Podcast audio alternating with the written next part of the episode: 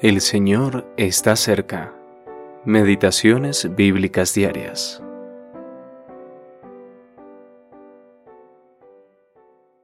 Entre las familias de Rubén hubo grandes resoluciones de corazón. ¿Por qué te quedaste entre los rediles para oír los balidos de los rebaños? Jueces capítulo 5 versículos 15 al 16. ¿Estamos ayudando? Los hijos de Rubén pensaron que era mejor vigilar sus rebaños que arriesgarse a perderlos por estar ocupados en los asuntos del Señor. ¿Y qué hay de nosotros? ¿Buscamos ganar dinero o más bien a las almas? ¿Es Cristo, el pueblo de Cristo y el servicio de Cristo lo que nos interesa? Y para ampliar al respecto, ¿salimos a ganar almas para Cristo? Si nos decidimos a complacerlo y servirlo, nuestra alma se alegrará el doble. Pero si nos gusta escuchar los balidos de los rebaños, dejándonos llevar por nuestros intereses personales, nuestros negocios, nuestras familias o nuestro éxito en el mundo, entonces estamos arruinando nuestro gozo.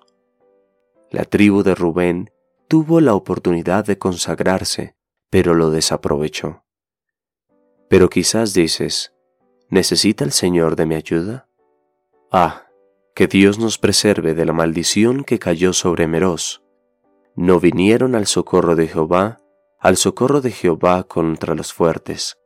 Jueces capítulo 5 versículo 23. Sus corazones no eran libres y totalmente consagrados a Dios. ¿Lo son los nuestros?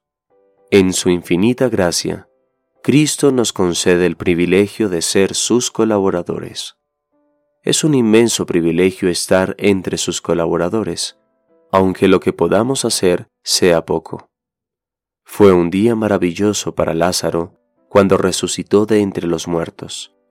Pero, ¿cómo sucedió ese milagro? Seguramente responderás, el Señor lo resucitó. Sí, es cierto, pero ¿acaso no dijo, Quitad la piedra. Juan capítulo 11 versículo 39. Probablemente varios hombres participaron en esta tarea. ¿Qué hicieron? Ayudaron a quitar la piedra. Si no puedes hacer mucho más, puedes ser como cierto niño a quien el Señor había salvado. En su pueblo había un hombre muy importante, aunque muy incrédulo a la vez.